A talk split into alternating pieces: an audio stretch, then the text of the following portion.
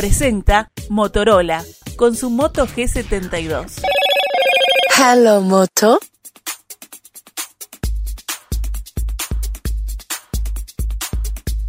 Mario Vergara será nuevamente precandidato en la interna del Frente Amplio tras recibir el respaldo de todos los integrantes de convocatorias serenistas progresistas que lo proclamó el pasado sábado. Convocatoria es de alguna manera una nueva versión del Frente Libre Sereni que agrupa a Asamblea Uruguay, Fuerza Renovadora, Plataforma, el Partido Demócrata Cristiano, Magnolia, Marcha Frente Amplista, Usina, Claveles Rojos, Izquierda Cristiana y Movimiento Alba Roballo, entre otros. Vergara dijo que el gobierno se va deshilachando y aceptó el desafío de la precandidatura, convencido de que el Frente Amplio será gobierno. Aceptar el desafío impulsando una nueva ola de derechos, porque nosotros sí pensamos en clave de derechos, derechos que tienen que ver con vivir en un hogar, en un hogar sin violencia, derechos que tienen que ver con vivir en un ambiente de calidad. Tenemos que sentir que el derecho a la salud pasa porque no falten los medicamentos, porque no estemos meses esperando un especialista, que el derecho a la vivienda sea de todos y todas los compatriotas y en primer lugar aquellos que viven en condiciones tristes en asentamientos. El asentamiento no es para hacer politiquería, es para sufrirlo, es para ser solidario y es para ayudar a resolverlo. ¿Cuáles son los énfasis de convocatoria? ¿Cómo ve la interna de su partido?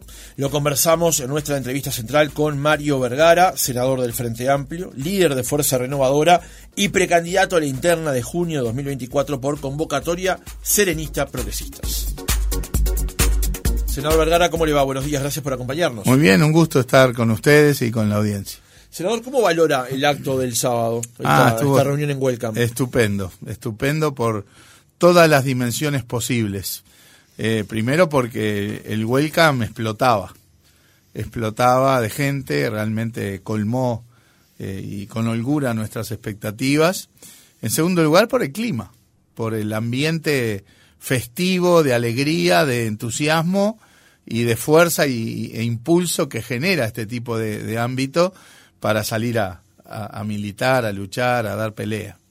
Y en tercer lugar, por lo que fue el acompañamiento no solamente de la gente eh, de convocatoria, sino también de compañeros y compañeras del Frente Amplio y de los contenidos, ¿no? Nosotros ahí eh, teníamos el objetivo de presentar específicamente lo que llamamos las señas de identidad del espacio sereñista, de convocatoria sereñista, y bueno, y también hacer la el lanzamiento de, de nuestra precandidatura. Precandidatura que es de convocatoria sereñista, que tengo el privilegio de que recaiga sobre mi persona, pero es de convocatoria sereñista porque la razón de ser de la candidatura surge de la evaluación política que hacemos del rol que tiene convocatoria sereñista en el Frente Amplio y en la sociedad. Un rol que pasa por contribuir al equilibrio dentro del Frente, a, a reflejar todas las perspectivas que hay dentro del Frente Amplio y también el de potenciar la capacidad de diálogo del Frente Amplio con toda la sociedad uruguaya. Usted dijo el fin de semana, acepto el desafío porque me siento con la fuerza y las capacidades de conducir el próximo gobierno que va a ser del Frente Amplio. ¿Qué significa para Vergara en lo personal ser nuevamente precandidato a la interna de su partido? Bueno, es, vuelvo a decir, es un privilegio, pero además es un compromiso y es un desafío, porque sabemos el rol que jugamos, sabemos el rol que cumplimos, sabemos eh, que hay muchos frente amplistas y gente que no es del Frente Amplio o que quizá en algún momento votó el Frente Amplio, después no, pero que ve con atención, eh, el- digamos, la- la- las distintas perspectivas que hay dentro del Frente. Y bueno, y nosotros y Convocatoria Serenista evidentemente eh, cubre un espacio que quedó claro en la interna del Frente del 2021, donde tuvimos una muy buena elección interna, eh, y que en lo personal me llena de gratificación, sin duda, ¿no? El, el que además mi, mi rol se asocie a, a lo que ha sido Danilo Astoria, a lo que ha sido Liber Sereñi, Eh, qué bien acompañados que uno pueda andar por la vida de esa manera, ¿verdad? Y a su vez la responsabilidad de conducir un proceso eh, que tiene todas las, vertientes de la política, ¿no? De la, la, del grupo político, la del parlamento, la de la campaña, la del rol en el Frente Amplio y el rol, vuelvo a decir, en la sociedad. Es un privilegio, es una alegría y es el compromiso, porque ahora se viene un tiempo Claro. de, de mucha, de mucho agite, de mucha actividad en todo el territorio. Ya hemos recorrido el país entero entre febrero y marzo y ahora estamos haciendo una segunda recorrida por los 19 departamentos, ya vamos casi en la mitad este, y en los próximos meses la vamos a, a completar. Senador, usted personalmente, ¿cuándo había tomado la decisión de ser precandidato, independientemente de luego de sumar los apoyos dentro de convocatoria? Nosotros a nivel de nuestro espacio, de nuestro grupo concreto de Fuerza Renovadora, eh, ya pensábamos desde fines del año pasado que Convocatoria Serenista debía tener una precandidatura, que debía tener una expresión en la interna del frente, eh, porque creo que somos conscientes que reflejamos un espacio dentro del Frente Amplio. Y todo Frente Amplista, toda Frente Amplista tiene que verse reflejado en alguna precandidatura. El proceso de diálogo que tuvimos en convocatoria nos trajo hasta acá. Hay que entender que a diferencia de otros espacios del frente, que ya son partidos o espacios consolidados como el Partido Comunista o el MPP, eh, bueno, que tienen mecanismos de resolución que son más fáciles, más, más llanos, más directos, eh, eh, convocatoria es un, una alianza de sectores, de grupos, algunos nacionales, otros departamentales, y por lo tanto el proceso de diálogo, de negociación, de búsqueda de decisión es más complejo y bueno, llevó el tiempo que, uh -huh. que necesitó llevar, pero el resultado ha sido este y estamos realmente muy, muy contentos. En octubre del año pasado, justamente Convocatoria había comunicado que comenzaría en marzo de este año a definir una precandidatura presidencial que expresara su sensibilidad política. Así es. ¿En algún momento usted valoró este, presentarse igualmente aunque no contara con todos los respaldos de quienes hoy conforman convocatoria? Se lo pregunto porque el, el sí, llamémosle, de Asamblea Uruguay fue el último en llegar y demoró un tiempo. Ante la confirmación que usted personalmente ya tenía, como dijo, del año pasado, y otros sectores que ya habían dado el sí. sí. ¿Valoró presentarse igualmente? No fue el último, no fue el último, pero digamos llevó un poco más de tiempo de que habíamos valorado en aquel octubre del año pasado. Eh, nosotros no, no, teníamos una definición con respecto a eso. Eh, esta no es una decisión de índole personal, ¿verdad? Eh, por lo tanto, uno siempre está también a lo que colectivamente definamos. Pero este, creo que eh, siempre tuvimos la tranquilidad y la paciencia y la, y la capacidad de diálogo con todos los compañeros de convocatoria como para llegar a este resultado que era el que buscábamos. Es la segunda vez que usted se presenta como precandidato, lo decíamos recién lo apoyan varios de los mismos sectores, pero uno de los grandes cambios es lo que decíamos recién de Asamblea Uruguay, mm. que hoy lo apoya cuando en las pasadas internas apoyó a Daniel Martínez. ¿Qué fue lo que cambió de aquellas internas a las que se vienen ahora? Bueno, son procesos políticos razonables. Nosotros llegamos a la interna anterior prácticamente de cero, ¿verdad? En la medida que, por ejemplo, Asamblea Uruguay había definido el apoyo a, Daniel, etcétera, nosotros llegamos prácticamente de cero y construimos un espacio y construimos un espacio que es Fuerza Renovadora, que se fue consolidando, que tuvo muy buen resultado en la, en la elección nacional. Eh, tenemos dos senadores, este, diputado Montevideo, eh, tenemos después en las departamentales un número importante de ediles en muchos departamentos del interior. O sea, Fuerza Renovadora empezó a pisar con, con pie firme uh -huh. en la escena política. Eh, y bueno, y varios de nosotros comenzamos a tener roles visibles en la actividad parlamentaria eh, y mucho diálogo, porque lo que está claro es que fueron más bien cuestiones tácticas las que eh, hicieron que no estuviéramos juntos de antes, porque la sintonía política, la visión del mundo, de la política, del Frente Amplio, de cómo gobernar que teníamos, por ejemplo, con, con Danilo, siempre hubo mucha sintonía, o sea, nunca hubo diferencias políticas ni ideológicas, mucho menos, sino que fueron más bien de orden táctico en cómo llegamos a aquella elección. Yo creo que con el andar se acomodan los, los zapatos, ¿verdad? Y creo que llegamos a algo que era bastante esperable. Cuando nosotros anunciamos la conformación de convocatoria, no fue una sorpresa para nadie, en el sentido de que era natural que todos estos sectores confluyéramos en el accionar político.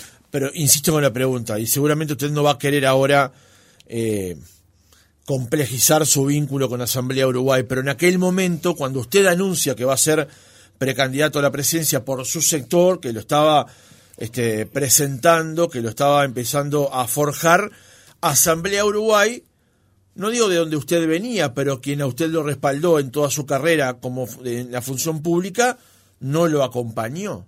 Y hoy sí lo acompaña. Aquellas heridas quedaron ya saldadas, son parte del pasado. Sí, porque uno en política, obviamente cada uno tiene sus sentimientos, pero uno en política también entiende los procesos políticos. Y el proceso político es un poco el que acabo de, de relatarle. y por lo tanto, este, estamos gratificados de que el proceso haya ido en la dirección que, en la que todos nos sentimos cómodos. Nos sentimos nosotros cómodos, se siente Asamblea Uruguay cómoda y todos los demás sectores que integran convocatoria. Esas cuestiones tácticas también son cuestiones numéricas, senador, porque de haber concurrido juntos los sectores sereñistas en la elección anterior, su performance electoral hubiese sido diferente. Sin duda. Y la representación, sobre todo en la Cámara de Diputados, que en donde no se acumulan por los sublemas, digamos, hubiera implicado que lo, quienes hoy integramos convocatoria sereñista tendríamos el doble de diputados de los que efectivamente tenemos. Obviamente esa cuestión numérica y electoral impactó y bueno, y también hay que aprender de esos procesos. Mientras se definía su precandidatura, algunos analistas mencionaron, y lo consignamos aquí en el programa, que su postulación favorecía la de COSE, porque de alguna manera usted dividía votos con Orsi, por el perfil del votante al que apuntan. ¿En algún momento sopesó eso a la hora de decidir presentarse o no? Es que yo no creo que sea así. Eh, primero que, eh, fíjese que si uno dijera voy a definir la eh, convocatoria, ¿no?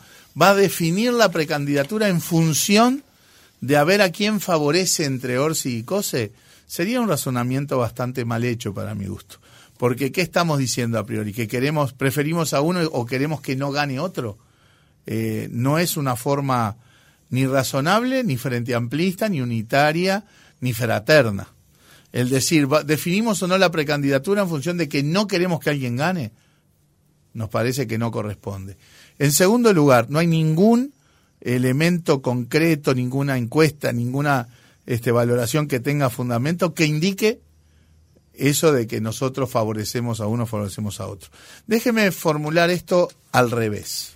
Si no existiera la candidatura de Vergara, ¿qué haría la gente que votaría a Vergara? Yo le puedo asegurar, porque son cosas que dialogamos con los compañeros todos los días, que hay una parte que efectivamente votaría a Orsi, hay otra parte que votaría a Carolina y hay otra parte que no votaría a ninguno de los dos, sería para su casa, lo cual confirma además la necesidad de este espacio.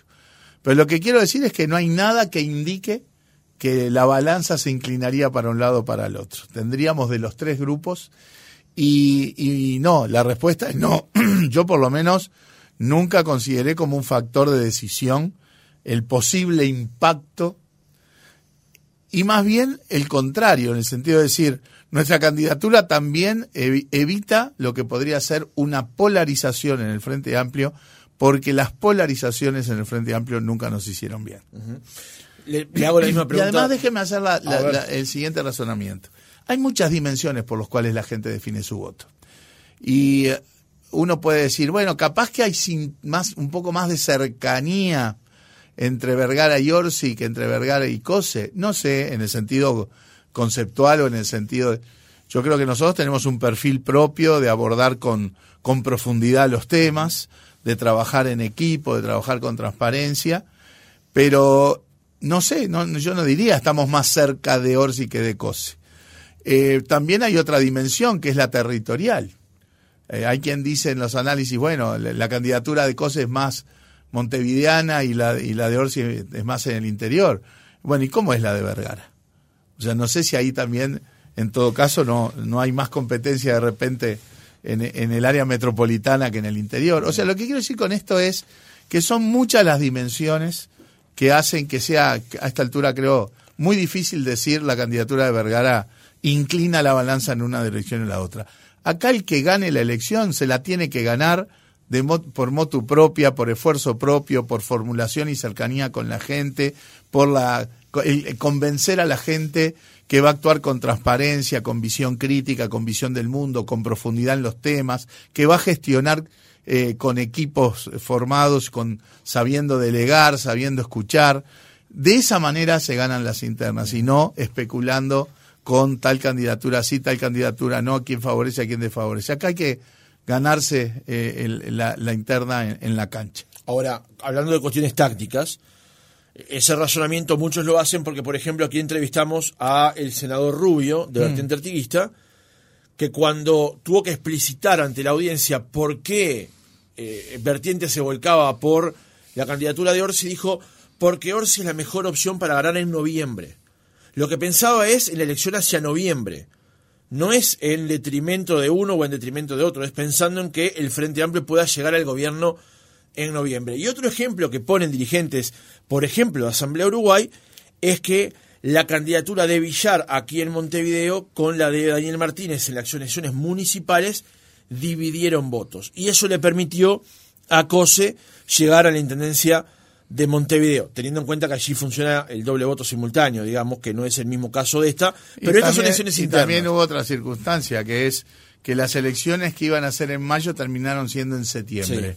Y los resultados en mayo quizá no hubieran sido los mismos que en septiembre. todo el mundo, por lo que decían las encuestas, además, es claro que, la elección en mayo hubiera tenido quizás resultados. La, pregunta es, ¿ese factor a usted le es irrelevante a la hora de tomar una decisión personal, digamos? Primero, la decisión no es personal, lo vuelvo a decir por tercera vez, es una decisión colectiva eh, tomada en convocatoria sereñista y la candidatura no es un capricho personal, la candidatura es fruto de una evaluación del rol político que le asignamos a convocatoria. Eh, en segundo lugar, yo aspiro a que el Frente gane en octubre. ¿En primera vuelta? Sí, eh, ni por asomo pienso que la tiene ganada, ojo. Ni por asomo pienso que el Frente tenga la elección ganada, que este sea un gobierno derrotado. Ni por asomo. Porque cometeríamos un grave error pensando eso, porque nos despreocuparíamos de la elección este, y sería un problema. Pero yo aspiro a que el Frente gane en octubre, vamos a trabajar para que el Frente gane en octubre. Y hay que entender que después de la interna vamos a estar todos atrás de la misma fórmula, del mismo programa, y de todo el Frente Amplio.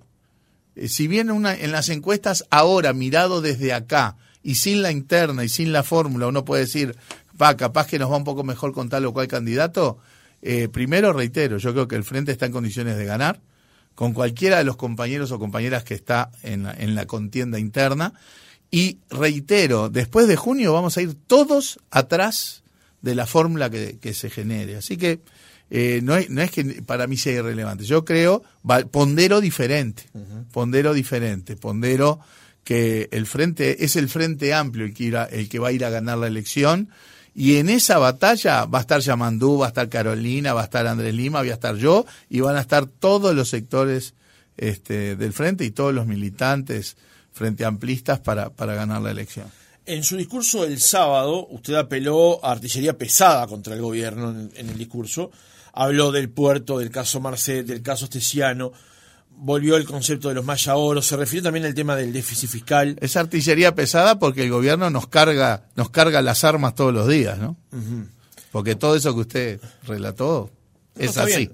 Ahora, ¿ese va a ser su tono de campaña? Se lo pregunto porque no es menor el hecho de que la primera campaña es hacia junio del año que viene, donde además el voto no es obligatorio. ¿no? Y ahí hay que convencer a los frentistas para que vayan a votar. El frente tiene que, y nosotros aspiramos a tener una campaña, porque ahí lo que le propongo es que miremos el discurso entero, en el sentido de, ¿hubo una parte de crítica importante al gobierno? Por supuesto. Nosotros discrepamos con las políticas en general del gobierno, creemos que son políticas regresivas que han generado un montón de perjuicios, la caída salarial, la caída de pasividades, eh, la, este, del deterioro en la salud pública, más, más pobreza, que no han resuelto ni los problemas de la vivienda, ni problemas de la seguridad, etcétera. O sea, no ha resuelto los problemas cotidianos de la gente. Y a su vez ha habido una catarata de escándalos, ¿no? La entrega del puerto, el caso Marcel, el caso Artesiano, el caso Ministerio de Turismo, el caso Ministerio de Vivienda, el, el, pésimo manejo de la crisis del agua.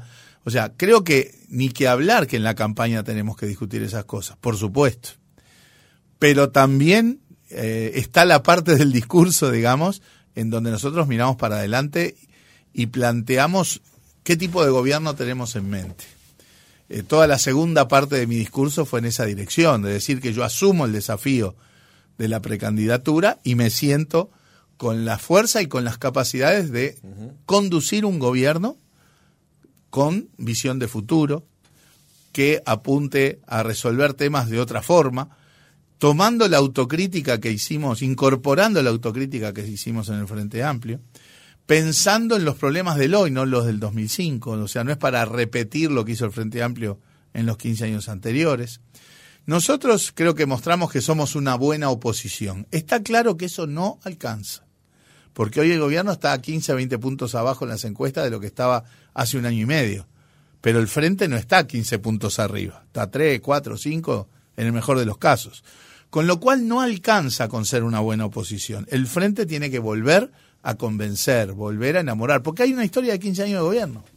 Y tenemos que ir al diálogo con todos aquellos que quizás antes nos votaban o no, y que fueron seducidos por el se acabó el recreo de, Cabildo, o las propuestas, o los 150 liceos de Talvi, o los planteos del wilsonismo. Bueno, yo creo que nosotros tenemos que ir al diálogo con toda la sociedad para mostrar que además vamos a hacer un buen gobierno. O sea, nuestra, nuestro talante de campaña va en las dos direcciones.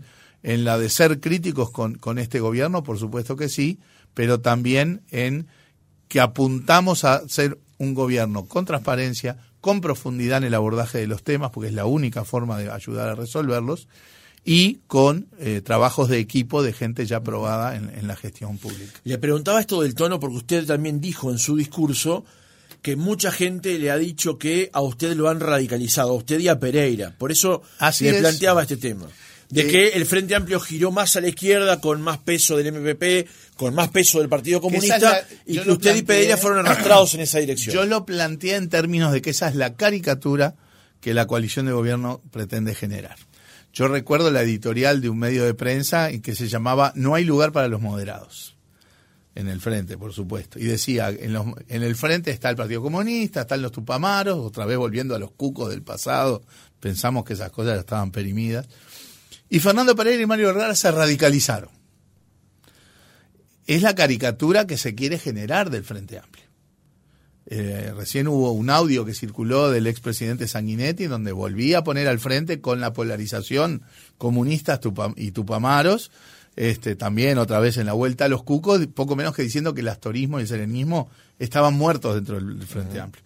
Esa es la caricatura que, que la coalición de gobierno quiere generar, justamente para debilitar, ellos saben dónde se juega la elección, y procuran debilitar un espacio que sabe que dialoga con fluidez con sectores de la sociedad que eh, de repente dejaron de votar al frente, pero que ahora están descontentos con el gobierno, porque fueron defraudados, porque no resolvieron ni, ni se acabó el recreo, ni, ni este, ni, ni estuvieron los colegios de Talvi, ni nada por el estilo, y que, este, bueno, es claramente un área del frente con el que, con, un área de la sociedad, perdón, con quienes dialogamos con fluidez.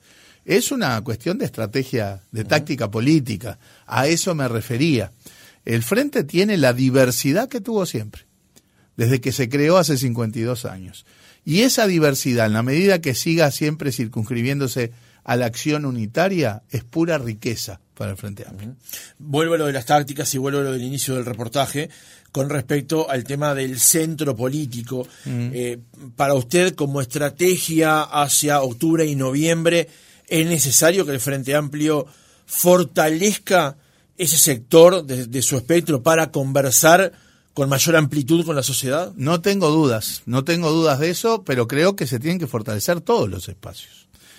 Porque nosotros tenemos que ir a hablar como Frente Amplio con toda la sociedad, con toda la sociedad, con aquellos sectores en las zonas vulnerables de la sociedad en- que creyeron el, se acabó el recreo de Cabildo, con eh, las propuestas de Talvi, que creyeron las propuestas del wilsonismo.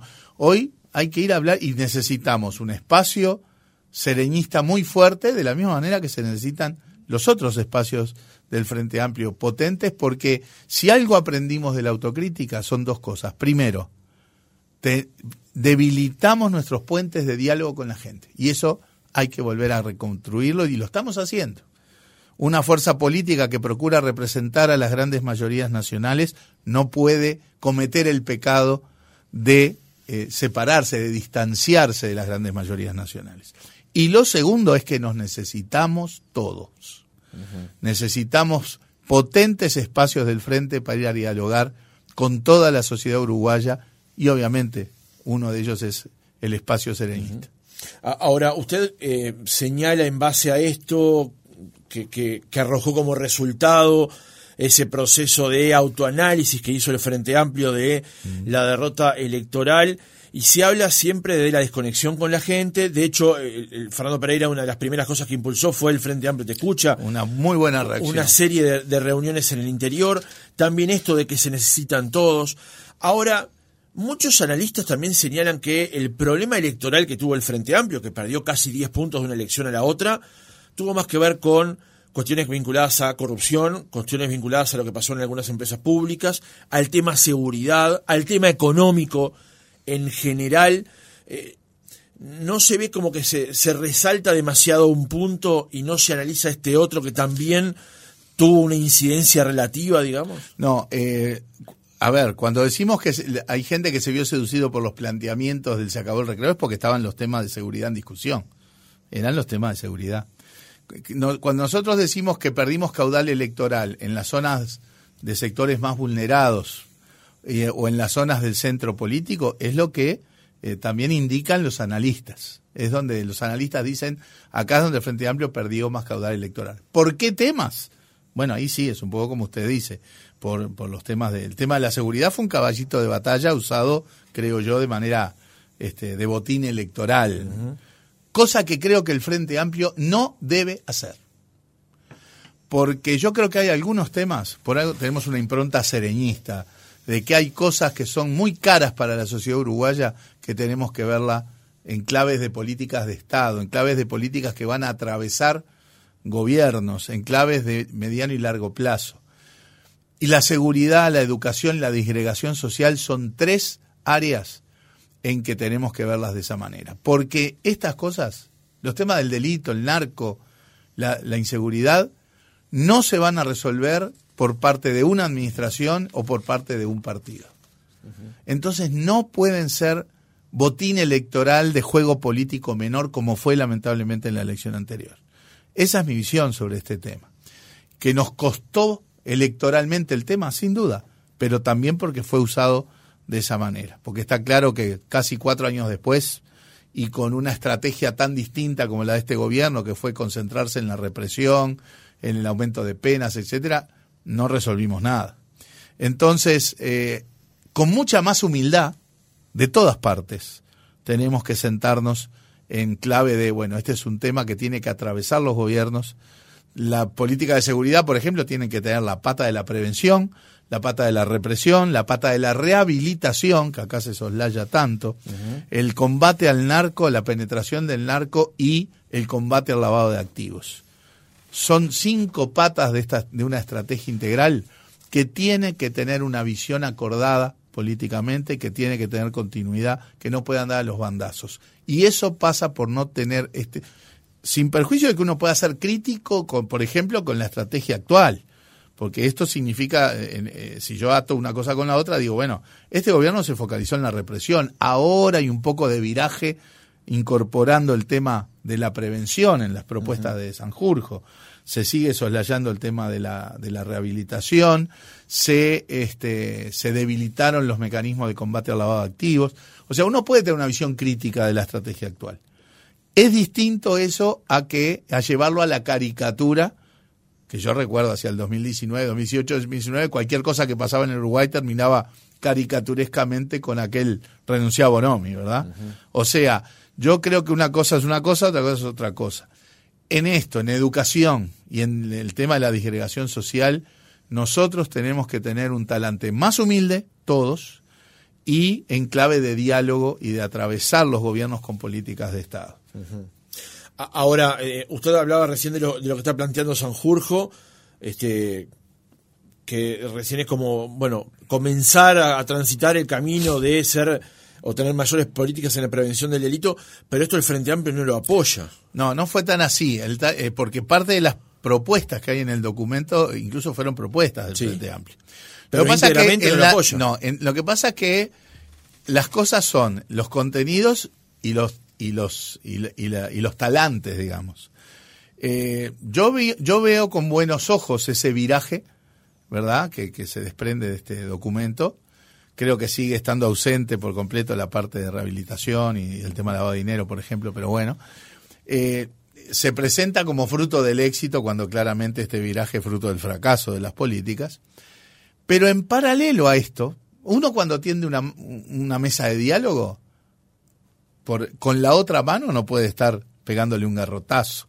O sea, el juego político desde el Ministerio del Interior no cambió, siguió siendo muy duro contra el Frente Amplio. O sea, yo en particular, y nuestro espacio así lo planteó, nosotros hubiéramos eh, acompañado varias de las propuestas que están en ese documento, como Frente Amplio. Pero también entiendo que el Frente al final decidiera no hacerlo porque en paralelo a, esa mano tendida de diálogo estaba la otra mano del garrotazo. El, el sentarse a dialogar pasa no solamente por poner los temas arriba de la mesa, sino también por eh, blindar de alguna manera ese, esa mesa de diálogo de, de- del juego político menor. Ahora, los partidos que hoy son gobierno, que antes estaban en la oposición, se sentaron con el gobierno a negociar cuestiones vinculadas a la seguridad cuando no estaban de acuerdo con la gestión de Bonomi. No es un Sí. tanto contradictorio eso de estamos de acuerdo con algunas cosas, pero, pero no fue otras no, no, las es la razón no es la razón que acabo de dar la razón que acabo de dar es que veíamos con buenos ojos muchas de las propuestas y que yo creo que podíamos haberlas apoyado sin duda pero la razón por porque el frente sentó una mesa de, de diálogo pero en paralelo no le daba garrotazos políticos a la oposición.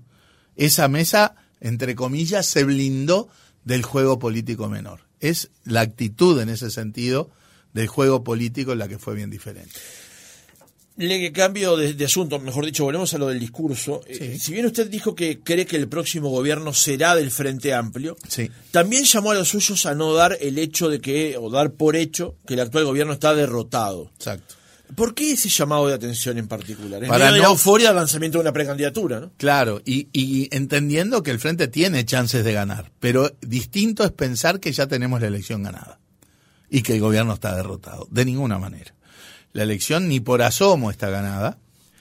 ¿Y por qué pongo ese énfasis? Yo, yo lo pongo un poco con esta caricatura. Yo creo que cuando el Frente ganó en 2005, muchos compañeros quizá pensaron que habíamos ganado para siempre porque era un proceso de crecimiento permanente del frente, porque íbamos a hacer todo bien, porque la gente lo iba a comprender, qué necesidad de votar a otro. Y cuando uno da por ganada la elección, se despreocupa de la elección y comienza a pelear para adentro. Como decimos un poco en la jerga, a pescar en la pecera. ¿sí? Y eso nos hizo daño, nos debilitó, nos quitó fraternidad, nos quitó frente amplismo, nos quitó espíritu unitario, nos hizo daño. Y además la realidad nos mostró que estaba equivocado en el sentido de que no teníamos la elección ganada para siempre, por algo la perdimos y como bien dijo usted, perdimos 10 puntos, porque uno a veces queda con la idea que ah, perdiste el balotaje por 30.000 votos. No, no. En octubre nos dieron una paliza, perdimos 200.000 votos en octubre. O sea que pensar o razonar en clave de que siempre tenemos la elección ganada nos hace daño. Nos hace despreocuparnos de la elección que tenemos que ganar y dedicarnos a la pelea interna. Bueno, yo creo que es de las cosas que aprendimos en la autocrítica, que nos necesitamos todos y que ni por asomo hay que dar por ganada una elección. Y yo creo que además las propias encuestas y el propio proceso político muestra que el Frente tiene chances, por supuesto, de volver a, a- al gobierno, que creo, yo creo que es lo que el Uruguay necesita, pero ni por asomo tenemos la elección ganada. Hay que ir a ganar la elección. Por lo que le decía hoy, el gobierno ha caído, sí, ha caído, pero el frente no subió todo lo que el gobierno cayó. Hay que volver a convencer, hay que volver a enamorar. Es no solo una buena oposición, sino mostrar que podemos volver a ser un buen gobierno. Eh, si nosotros diéramos por sentado que ya está ganada la elección, hay toda una tarea de diálogo con la sociedad que no la haríamos y nos estaríamos equivocando y feo. Ya acercándonos al cierre del reportaje, ¿cuál cree usted que van a ser las claves de la próxima elección? Eh, Una elección que se va a definir por cuáles temas. Y bueno, son los. Yo estoy recorriendo el país este año, por- después de además de, recorrer el país en todas las campañas que hubo de acá, del 2019 para acá, ¿no? La, del 2019 yo participé en la interna, en la nacional, en el balotage, la juntada de firmas, el referéndum, la interna del Frente Amplio, o sea, hicimos seis, siete recorridas prácticamente a, a, muchos lados. Y ahora, este año, hicimos una recorrida por los 18 de los 19 departamentos entre febrero y marzo. Y ahora estamos haciendo una segunda gira nacional, ya fuimos a ocho departamentos, a 30 localidades. Y uno recoge los temas de, la gente. O sea, en buena medida fuimos a, a que la gente nos transmitiera cuáles son sus focos de preocupación. Que en última instancia, entonces, es lo que respondería a su pregunta. ¿Cuáles son los temas que la gente más siente hoy y que por lo tanto van a tener incidencia en, en la elección? Yo diría que recurrentemente, prácticamente en todos lados, hay dos temas. Y después hay otros que tienen más énfasis, menos énfasis, dependiendo del lugar. Esos dos temas son la preocupación por el empleo y los ingresos, sin duda. Llegar a fin de mes, mantener el trabajo, tenemos circunstancias apremiantes en los departamentos de frontera, donde el empleo, tenés las tasas de desempleo más grandes del país, donde tenés la, la, disparidad de precios con Argentina, con todo el impacto que eso tiene en, en la producción, en el empleo y en el importante porcentaje de comercios y servicios que están tecleando, ¿sí? Eh, entonces, empleo, ingresos y crecientemente nuevamente los temas de la inseguridad asociadas a la penetración del narco en los barrios, el impacto que tiene en términos socioeconómicos y culturales. Y culturales. O sea que yo creo que ahí están los, dos temas principales. Empleo e ingresos, salarios, pasividades y eh, inseguridad. Después, en otros lugares, aparecen otros temas, ¿no? Temas de vivienda, temas de salud. cada vez más aparecen los temas del deterioro en el servicio de la salud pública que faltan medicamentos, que antes no faltaban, que los especialistas demoran cada vez más en, atender. Este, o sea, eh, ese es un tema que también empieza a aparecer de manera más recurrente. Pero yo creo que si uno pasa el, rastrillo, eh, los dos temas centrales van a ser empleo, ingresos, llegar a fin de mes y eh, la inseguridad y el narco. Senador, el gobierno aprobó la reforma de la seguridad social después de un largo debate con la comisión de expertos que se creó justamente por la ley de urgente consideración. Se llegó un diagnóstico, se llegó a un preproyecto de ley, hubo debate, salió finalmente el proyecto. Ahora el PIT-CNT se plantea un modo de alterar algunas definiciones que introdujo esta reforma y en el modo algunos sectores del Frente Amplio no están de acuerdo. Uno de ellos es convocatoria. Eh, ¿Cuál, ¿Cuál cree que usted que debería ser el modo justamente para introducir cambios o para, bueno, tirar abajo la reforma eh, esta que se acaba de aprobar? Perfecto. En primer lugar, todos coincidimos en que esta es una mala reforma porque es injusta. Porque todos decimos, ¿hay que hacer una reforma? Sí, había una reforma necesaria. El asunto es que esta es injusta porque a los únicos que le cae el peso el costo de la reforma es a los trabajadores y a las trabajadoras y a nadie más. Y además mantiene inequidades muy grandes entre distintos institutos de seguridad social. Eh, eso para nosotros hace en general que sea una reforma muy injusta y, bueno, por algo no la votamos, ¿verdad? Eh, e, efectivamente está planteado sobre la mesa un plebiscito, no un referéndum, o sea, no hay un referéndum que apunte a derogar la ley, porque esta es una ley que no puede ser llevada a referéndum, sino que lo que se plantea es la posibilidad de un plebiscito para colocar en la Constitución algunas cláusulas de temas específicos. La edad mínima jubilatoria, el mecanismo de definición de la jubilación mínima o la eliminación de la SAFAP. No sé en qué redacción, pero son los tres puntos. Todavía está definido. No sé. La redacción no, los tres puntos son esos. Nosotros en principio tenemos un tema conceptual. La Constitución no es para poner cuestiones tan específicas. Lo mismo digo para esto como para el otro plebiscito que está en ciernes, que poco menos plantea fijar la tasa de interés en la Constitución, ¿no? Este, o sea, la Constitución no es para eso. La Constitución hay que verla desde el punto de vista institucional como lo que es. Es la Carta Magna, el acuerdo básico que tenemos uruguayos y uruguayas para la convivencia. Los aspectos específicos se resuelven en los procesos políticos y en el marco legislativo.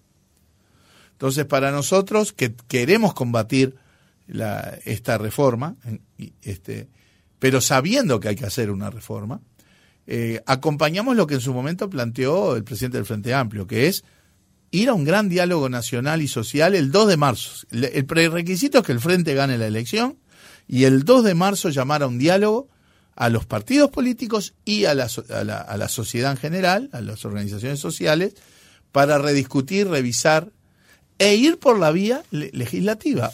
Una ley se corrige o se mejora ¿sí? con otra ley. Esa, ese para nosotros es el modo, como usted preguntaba, y no el de colocar cláusulas en la Constitución.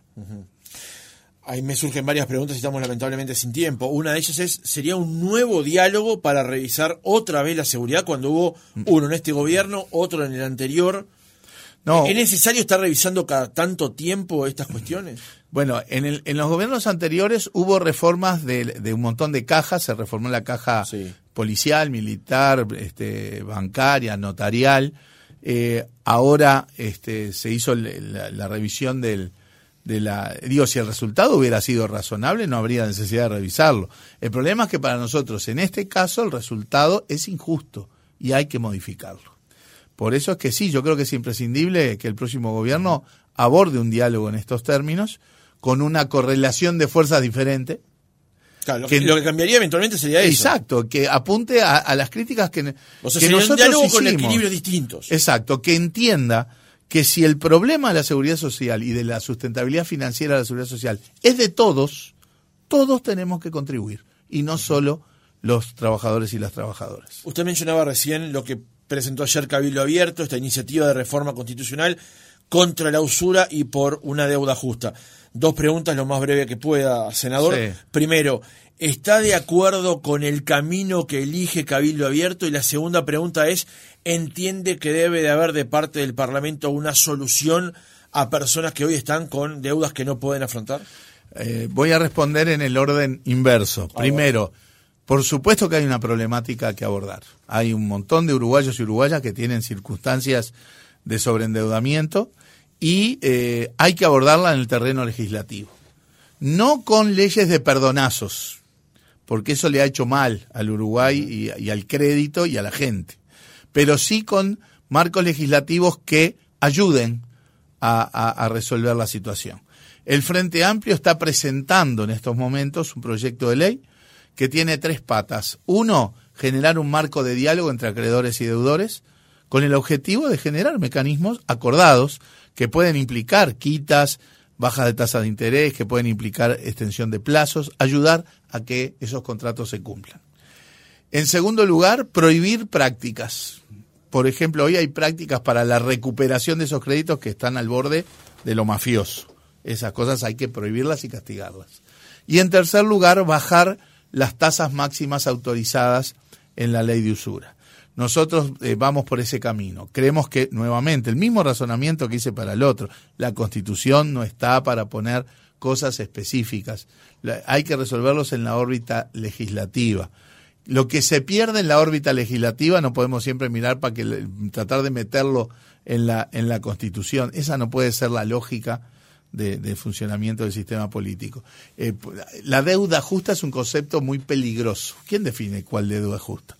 pero además eso implica violentar todos los contratos pasados, eso genera una inseguridad jurídica que este, es pan para hoy y hambre para mañana, porque ¿quién va a prestar después? Y la gente que hoy toma estos préstamos va a seguir necesitando que lo financien. Con mejores condiciones, por supuesto, trabajemos para bajar las tasas, para generar otro tipo de, condiciones, por supuesto. Pero imponer lo que uno pueda decir la deuda justa y que eso implique este, eh, violentar de esa manera los contratos va a ser que, que las administradoras no presten más y que la gente termine financiándose en el usurero del barrio. Y mientras el interés de las administradoras es cobrar, el del usurero del barrio yo no sé cuál es, porque para empezar, ¿de dónde vienen esos fondos? Cada vez más uno puede sospechar que vienen de, de actividades non santas. Y, este, en segundo lugar, ¿cuál es el objetivo? ¿Realmente cobrar o quedarse con tu casa? O sea, Eh, creemos que hay riesgos enormes, además de que conceptualmente estas cosas no debieran ponerse en la Constitución, esa forma de resolverlo genera riesgos enormes y quienes más van a salir perjudicados son a quienes supuestamente queremos defender. La última, ahora sí. Eh, vuelvo a lo de la reforma de la seguridad social. Teniendo en cuenta lo que usted me respondió recién con la propuesta de PIT-CNT, de alcanzarse las firmas y de llegar a la instancia de octubre a ratificar lo que esas firmas alcanzaron. ¿Convocatoria va a ensobrar o no la reforma? Bueno, acá hay, eh, hay definiciones previas, que es cuál va a ser la definición del Frente Amplio, cuál va a ser la definición del Frente Amplio eh, con respecto al tema del plebiscito. Porque varios sectores, convocatoria, el MPP, la vertiente artiguista, ya nos pronunciamos públicamente de que para nosotros este no es el camino, el camino es el otro. También hay sectores como el Partido Socialista que se pronunció a favor, el Partido Comunista que ve con buenos ojos la propuesta del PCNT, pero que va a trabajar en la búsqueda de consensos. Bueno, habrá que ver que, cómo se materializa eso. Hoy si se va a búsqueda de consenso, hay las mayorías en el frente parecen estar más en la dirección de ir en contra. Eh, por lo tanto, primero hay que ver qué hace el Frente Amplio. Yo incluso creo que al ser un tema del modo y no de la sustancia, ahí no hay un tema de principios, es un tema de las formas. Y este, en ese sentido, yo creo que hasta puede pensarse la posibilidad de una libertad de acción. Libertad de acción en donde quienes quieran acompañar, acompañan y quienes decidimos no acompañar, no. Mario Vergara, senador del Frente Amplio, líder de Fuerza Renovadora, precandidato a la interna del Frente Amplio por convocatoria. Gracias por haber estado otra mañana con nosotros. El agradecido soy yo y siempre a las órdenes.